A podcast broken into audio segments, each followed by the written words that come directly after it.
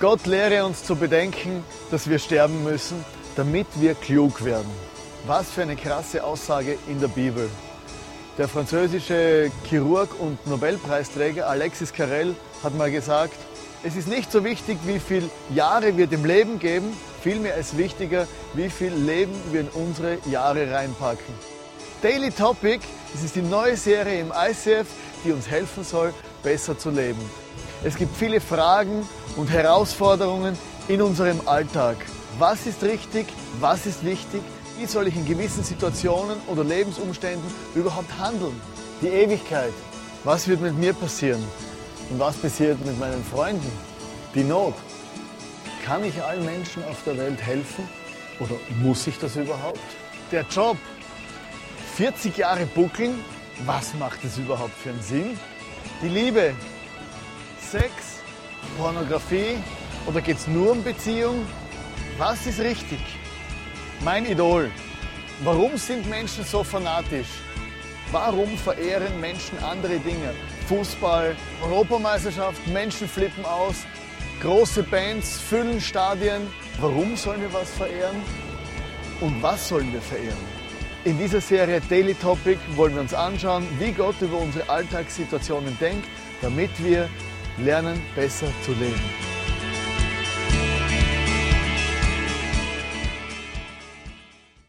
Ja, ich bin, ich bin wirklich dankbar, heute bei euch zu sein. Ich war hier etwa ein, vor einem Jahr und ihr habt richtig zugelegt, Technologie, die, die Stage ist besser, die Lichter sind Wahnsinn, die Band ist da, die Lounge ist Weltklasse.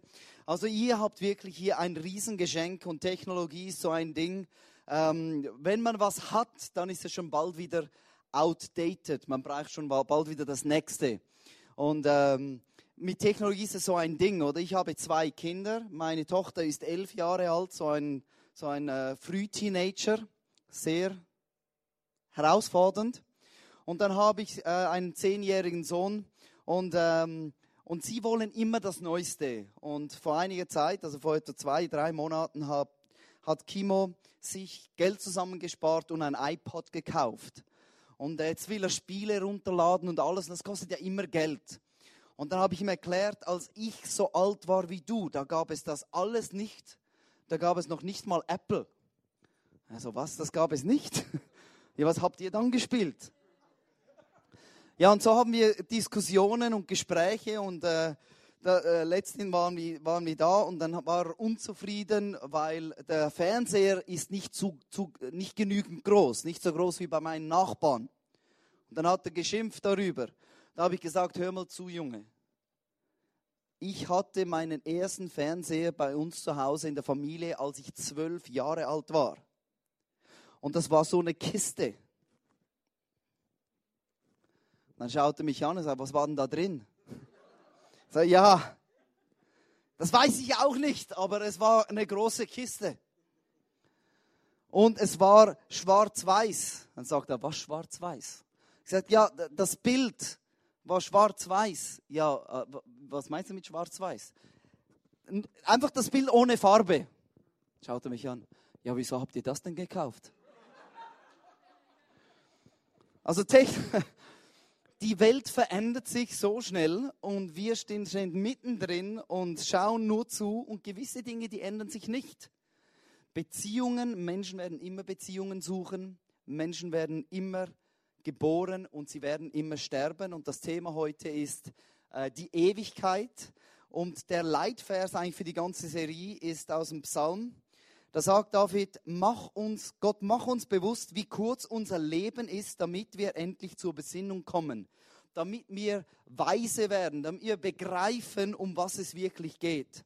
Also dieser, dieser Wunsch, den schon David hatte vor tausenden von Jahren, der sagt, das Leben ist kurz, aber es muss weise gelebt sein. Wir müssen zur Besinnung kommen, denn wir wissen nicht, wie lange wir leben. Niemand von uns weiß, ob er morgens wirklich aufwacht oder nicht. Wir haben das Leben so nicht im Griff. Und darum ist diese, diese Gegenwart, dass das Leben endet, eigentlich konstant auf unserer Seite. Äh, am, Montag war ich mit meinen Nachbarn, wir waren in der Sauna drin und ähm, so nach etwa zehn Minuten fragt mein Nachbar mich, Andy, wärst du okay damit, wenn du jetzt sterben würdest? Das in der Sauna nach zehn Minuten. Da habe ich schon. Äh, äh. sind wir rausgegangen, aber diese Frage, das hat ihn beschäftigt. Und diese Angst vorm Tod kennt eigentlich jeder auf der Welt. Und dann sind wir dort auf, dem, auf der Liege gelegen und haben ausgetauscht und haben mir dann diese Frage gestellt. Wie, was würde, wie würde das, wärst du zufrieden, wenn dein Leben heute fertig wäre? Und dann habe ich so nachgedacht und überlegt und habe ihm gesagt, eigentlich, ja, eigentlich, ich habe das Beste aus meinem Leben gemacht. Habe ich so gedacht. Ich habe meine Möglichkeiten genutzt und, und ein gutes Leben geführt. Es wäre okay. Und als ich das ihm so sagte, wurden seine Augen immer größer. Und ich habe dann realisiert, der Grund, warum ich das so sagen kann, ist, weil ich habe eine Ewigkeitsperspektive. Und habe ihm dann gesagt, wahrscheinlich der Grund, warum ich das so einfach sagen kann, ist, weil ich nicht so viel Angst vor dem Tod habe.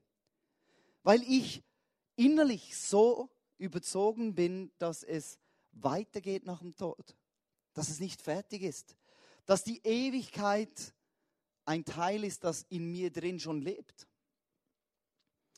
Und äh, er hat dann wirklich äh, sehr offen zugehört und wir hatten schon mal dieses Thema vor einigen Monaten, aber das war dann gar nicht sein Abend. Auf jeden Fall, diese Angst vorm Tod, die ist in uns irgendwo drin weil es ist um uns rum täglich. Wir waren in Graz und übrigens Graz ist eine unglaubliche Stadt. Wer war schon mal in Graz? Also das ist eine Stadt, wenn du noch nicht dort gewesen bist, dann geh dorthin. Ich werde äh, hoffentlich nochmals dorthin gehen. Das ist wirklich eine schöne Stadt. Und in der Mitte hat es einen Fels und auf dem Fels hat es ein ein was? Eine Burg, ein Schloss, eine Schlossburg. Ich bin, ich bin sicher, die sind sich auch dort nicht einig, ob jetzt das eine Burg oder ein Schloss ist. Auf jeden Fall in der Mitte der Stadt ein, ein Felsen, ein Berg, eng, schmal, hoch und obendrauf eine Burg. Und in der Schweiz gibt es solche Burgen auch. Und jedes Mal, wenn ich so in so einer Burg bin, wie jetzt mit René äh, vor einer Woche dort in Graz, hochgegangen, natürlich mit dem Lift, weil es ist ziemlich anstrengend und, und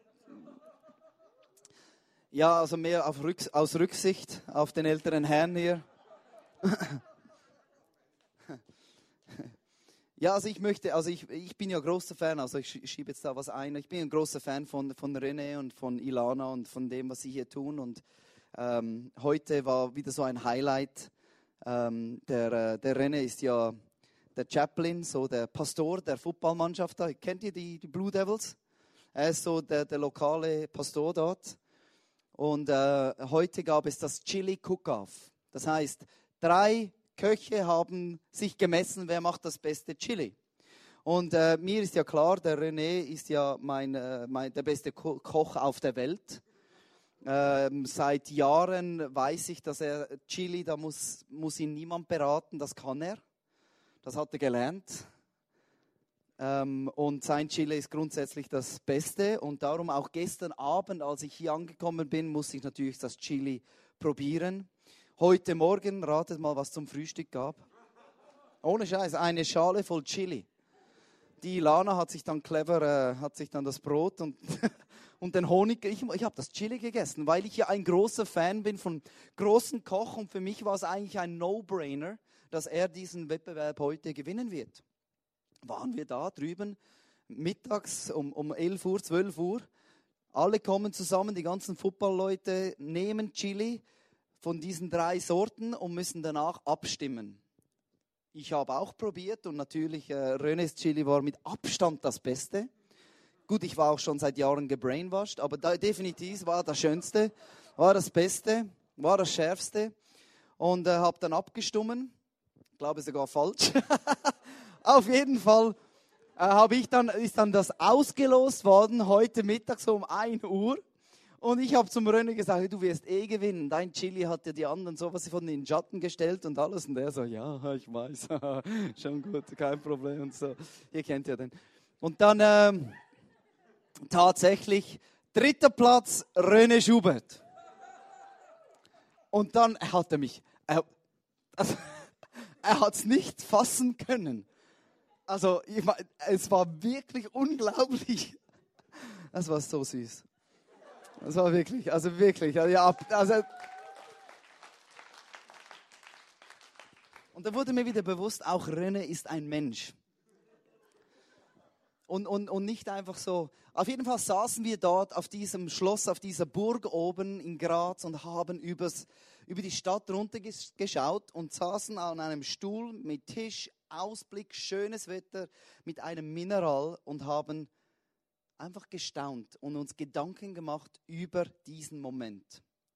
Eine Burg ist ein Mahnmal der Angst. Eine Burg wird erstellt von Menschen, die getrieben sind von Angst.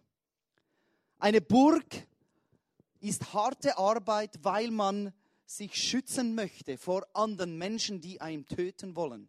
Das ist der Sinn und Grund einer Burg. Eine Burg Überall ist das Mahnmal und meistens sind diese Burgen gebaut über Generationen. Also die ersten Menschen, die dort gebaut haben, haben sich überlegt, wo wäre der schwierigste Ort, um ein Gebäude zu bauen? Auf dem Berg. Also lass uns dort das größte Gebäude bauen mit den meisten Steinen. Wir wohnen hier unten, aber lass uns dort oben unser ganzes Leben lang daran arbeiten, ein Gebäude zu machen, das unser Leben rettet. Wahrscheinlich sind die meisten schon vorher gestorben, bevor es überhaupt fertig wurde. Das ist aus Angst gebaut, um das Leben zu schützen. Und wir sitzen da ein paar hundert Jahre später, trinken ein Mineral, schauen über die Stadt und es ist ein Museum. Und ich habe mir so, ich habe René gesagt, stell dir vor, wenn die Leute aus ihren Gräbern kommen würden, die das gebaut haben, 40 Jahre lang geschuftet, den Berg hoch, den Berg runter und jetzt uns sieht, dort mit dem Lift hochgefahren, ein Mineral und machen uns irgendwie Gedanken, was sind das für Menschen gewesen, die 40 Jahre lang oder 100 Jahre lang dieses Gebäude gebaut haben. Ist der Wahnsinn. Angst vorm Tod treibt uns, Dinge zu machen, die unglaublich sind. Wir alle kennen diese Angst, wir alle leben sie und wir alle treffen Entscheidungen aufgrund von dieser Angst, von dieser Realität. Wir haben uns dort auf der Burg entschieden, was oder besprochen, was ist besser als das Leben lang an einem Gebäude der Angst zu arbeiten? Was ist besser als das? Dann haben wir gesagt, das Einzige, das ewig bleibt, das sind andere Menschen, das sind wir. Wir sind ewig, wir, auch wenn wir sterben, wir gehen in die Ewigkeit. Unsere Seele bleibt. Darum macht es am meisten Sinn, in Menschen zu investieren, nicht in Gebäude. Weil Gebäude werden zerfallen wie alles Materielle. Und dann haben wir gesagt, wir sind eigentlich am richtigen Ort. Wir machen einen Job, wo wir es mit Menschen zu tun haben unsere Kinder, also meine Kinder, du hast noch keine, das ist dein, dein Chili. Unsere, meine Kinder, ich möchte in sie investieren, weil sie bleiben. Und das Haus, materielles Haus, das bleibt nicht. Meine Sicherheiten bleiben nicht. Mein Bankkonto bleibt nicht. Alles, was bleibt, sind die Menschen, in die ich mich investiere, weil die werden ewig leben. Ähm, was ist mit unseren Freunden? Es gibt Leute, die kennen Jesus, die wissen, dass sie nach dem Tod bei Gott sein werden.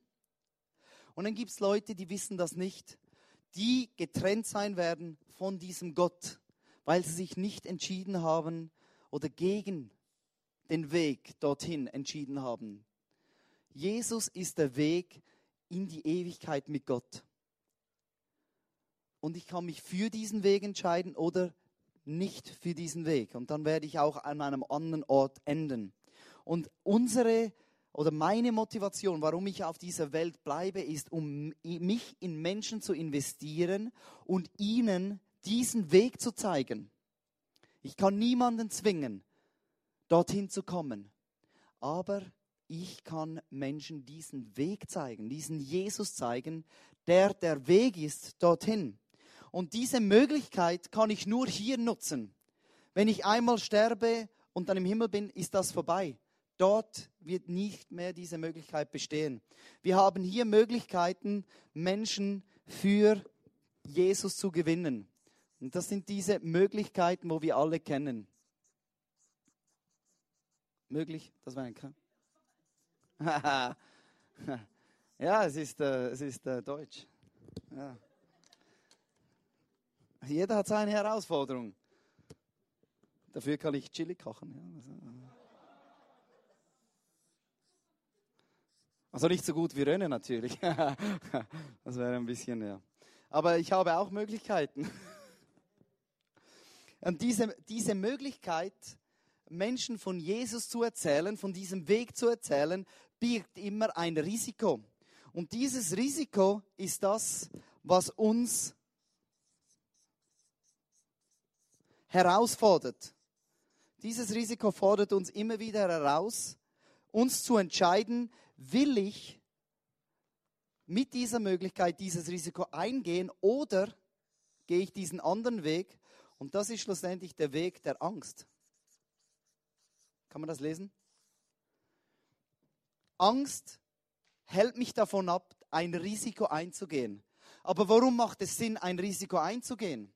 Mit der Möglichkeit, die ich habe, ein Risiko einzugehen, macht Sinn, weil wenn ich das tue und ich Gott darin auch erlebe, dann gibt das mir Glauben. Mein Glauben, Glauben. ist wie Chili kochen der Glauben wächst. Und wenn der Glaube wächst, dann wiederum fällt es mir einfach bei der nächsten Möglichkeit, mich zu entscheiden, ein Risiko einzugehen. Dieses Modell oder dieses Prinzip begleitet uns alle in unserem Leben. Risiken einzugehen, wenn wir eine Möglichkeit haben, oder uns zu entscheiden, nein, ich habe Angst. Wir leben für kurze Zeit auf dieser Welt.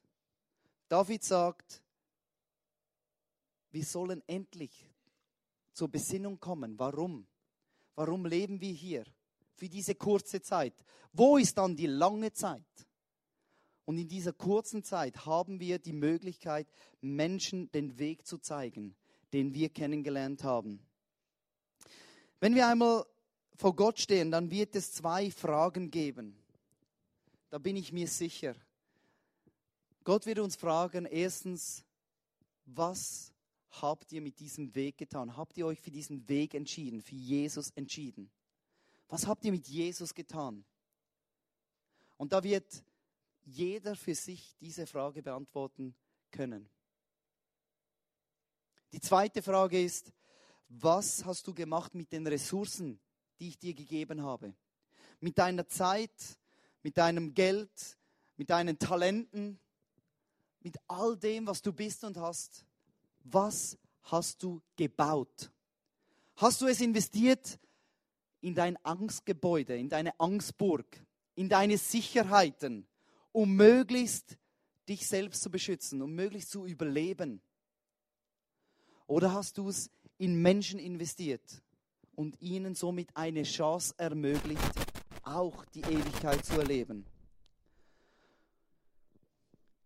Jesus hat sein Leben gegeben, damit wir leben können. Und er hat das uns vorgelebt und hat seinen Freunden wieder das erklärt und ihnen auch ein Bild gemalt. Eines Tages wird es weitergehen. Das hier ist nicht alles. Es gibt eine Ewigkeit. Es gibt ein Leben nach dieser Erde, so wie wir es kennen. Wie ist dann dieser Himmel? Das ist oft eine Frage, die ich höre, auch von meinen Freunden und Nachbarn. Ja, also an welchen Himmel glaubst du? Und ich weiß nicht, ich war noch nie dort. Aber ich stelle mir vor, es ist so wie, wenn es ja keine Zeit gibt, ist es vielleicht vergleichbar mit diesen Momenten auf dieser Erde, wo ich die Zeit vergesse. Und das kennen wir alle. Es gibt Momente, da vergessen wir die Zeit komplett. Das ist plötzlich zwei Uhr morgens. Du hast was getan, was gelesen, dich in was reingegeben, in ein Hobby und die Zeit völlig vergessen. Das sind diese genialen Momente. Und ich stelle mir, das sind die Momente, die uns erinnern, so ist dann der Himmel. Du, da gibt es kein Zeitlimit, da bist du dann nicht mehr müde. Oder ich stelle mir oft vor, das sind so meine Momente, wenn jemand fragt, wie ist der Himmel, ich beschreibe ihn so, wie einmal, das habe ich hier auf der Erde erlebt, einmal nur, und zwar, es war nicht das Chili von René. Aber das erinnert mich mehr an was anderes jetzt. Aber es ist ja gut. Ich mag ja scharfe Dinge. Auf jeden Fall stand ich da in Gramontana auf dem Berg. Morgen, die Sonne ist aufgegangen, blauer Himmel. Die Nacht durch hat es über einen halben Meter Neuschnee gegeben. Ich stehe auf meinem Snowboard ich schaue runter, noch keine Spur. Noch keine jungfräulich. Ich stehe da und ich fahre los und du hörst nichts. Ich gehe da runter, nimm den Lift wieder hoch, wieder runter, wieder hoch und plötzlich ist 4 Uhr nachmittags. Wenn ich an Himmel denke, dann hört dieser Tag nicht auf. Gut, vielleicht gehe ich nach Hause, ein bisschen Sex und dann wieder auf die Piste. Aber das, das ist einfach. Aber so diese Highlights im Leben, versteht ihr? Also das Schöne im Leben, das ist der Himmel in Ewigkeit. Das hat Gott für uns vorbereitet. Das wünscht er uns. Und all das Schlechte, das Böse wird vorbei sein. Die Tränen werden beendet sein. Die Schmerzen gibt es nicht mehr. Jesus sagt zu seinen, zu seinen Freunden im Johannes 14, seid nicht bestürzt, habt keine Angst. Ermutigt Jesus seine Jünger, vertraut Gott, vertraut mir. Denn im Hause meines Vaters gibt es viele Wohnungen, sonst hätte ich euch nicht gesagt, ich gehe hin um dort alles für euch vorzubereiten. Und wenn alles bereit ist, werde ich kommen und euch zu mir holen. Dann werdet auch ihr dort sein, wo ich bin. Den Weg dorthin kennt ihr. Den Weg dorthin kennt ihr. Weil Jesus sagt in anderen Worten, ich bin der Weg. Den Weg kennt ihr, ihr kennt mich. Ich bin der Weg zum Himmel. Habt keine Angst. Wir kämpfen auf dieser Erde mit Angst. Angst zu versagen. Angst verletzt zu werden. Angst enttäuscht zu werden. Angst nicht zu genügen. Und darum fehlt es uns oft, dieses Risiko einzugehen, damit unser Glauben wächst.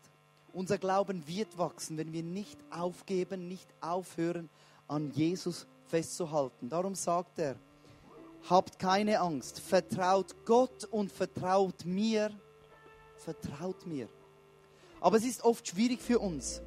Und ich kenne es aus meinem eigenen Leben. Äh, in einem meiner, ich sage jetzt mal, Tiefpunkten, in meinen Zweifeln drin, habe ich innerlich gewusst, ich will nicht aufgeben, aber ich fühlte mich alleine. Kennst du das völlig alleine, verlassen? Und dann habe ich mich erinnert, was David, der die Psalme geschrieben hat, gemacht hat in diesen Momenten. Er hat Psalme geschrieben. Und dann habe ich das auch gemacht. Ich habe ein Buch genommen und habe einen Psalm geschrieben. Und ich möchte den euch vorlesen. Es ist heute das erste Mal, dass ich das so öffentlich tue. Ist ein persönliches persönliche Verarbeitung von so einer Situation auf meine Art. Und ich möchte euch einfach einladen, eure Augen zu schließen für den nächsten Moment, um einfach zuzuhören und Gott in euer Leben sprechen zu lassen.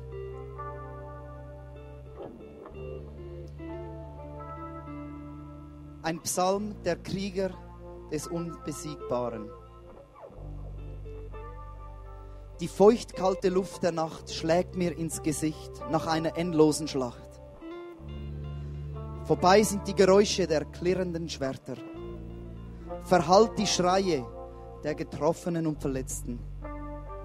Übrig bleibt ein Mann, der sich an seine Waffe krallt. Die Dunkelheit der Nacht lässt meinen Mut schmelzen wie Schnee in der Mittagssonne. Ich weiß, meiner, mit meiner Waffe werde ich nichts mehr treffen, denn die Dunkelheit beraubt mich jeglicher Sicht. Meine Schläge können nur noch ins Leere führen. Verzweiflung macht sich breit. Einsamkeit überkommt mich wie ein dichter Nebel, der übers Land zieht. Wo sind all die Krieger, welche vor kurzem noch an meiner Seite kämpften? Wo sind sie hin? Sind sie gefallen? Durch die tödlichen Schläge meiner Feinde zu Boden gesunken? Sind sie müde zusammengesackt und warten nur noch auf das Ende des Krieges? Oder könnte es sein, dass sie desertierten und mich alleine zurückgelassen haben? Dieser Gedanke trifft mich wie ein Dolch zwischen die Rippen.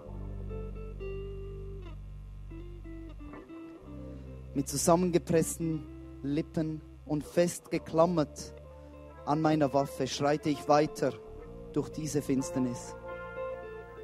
Die Kälte dieser Nacht fühlt sich plötzlich noch kälter an, als es je eine Nacht zuvor war. Was nun? Aufgeben kann ich nicht. Mein Gelübde zum König und seinem Reich werde ich nicht brechen. Zuerst würde ich brechen, als dass ich meine Waffe fallen ließe und aufgäbe. Meine Gedanken sind beim König und seine Belohnung für die treuen Krieger seines Reiches. Ein treuer Krieger bin ich und werde ich sein bis zum Tag, an dem mein König den Frieden ausrufen wird. Die Widersacher meines Königs werden verschwunden sein, als hätten sie nie existiert. Meine Treue wird sich gelohnt haben. Doch jetzt in dieser dunklen Nacht, getauft mit Schweiß und Blut meiner Feinde, wünsche ich mir nichts mehr als Licht auf meinem Weg und Brüder, die mit mir in die nächste Schlacht ziehen wollen.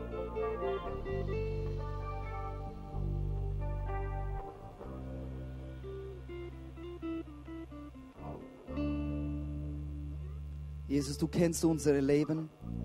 Du weißt, wo wir herkommen. Du weißt, wie unsere Situation im Moment ist. Du kennst unsere Ängste. Aber Jesus, du hast einen Weg gemacht in die Ewigkeit. Einen Weg der Hoffnung. Einen Weg in ein ewiges Leben. Jesus, du sagst, ich bin der Weg, die Wahrheit und das Leben.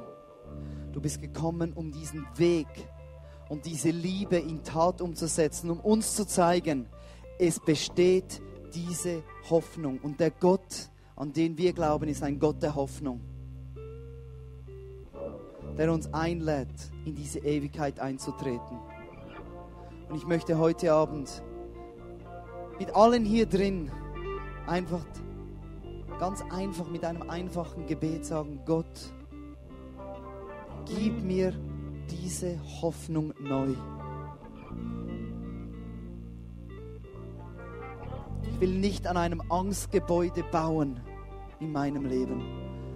Angst vor Tod, Angst vor allem Möglichen und mir Sicherheit aufbauen wie eine Burg, sondern ich will mein Leben für andere geben, damit sie diesen Weg erkennen und diese Hoffnung erleben. Diesen nächsten Song wollen wir singen wie ein Gebet. Gott ist ein Gott der Hoffnung. Gott ist ein Gott des Lebens. Lass uns gemeinsam aufstehen, die Band kommt auf die Bühne und wir wollen diese, diesen nächsten Song wie ein Gebet singen und sagen, wir sind auf dieser Welt, um eine Stimme zu erheben, die Stimme der Hoffnung in eine Welt, die Hoffnung braucht. Da sind wir das Licht.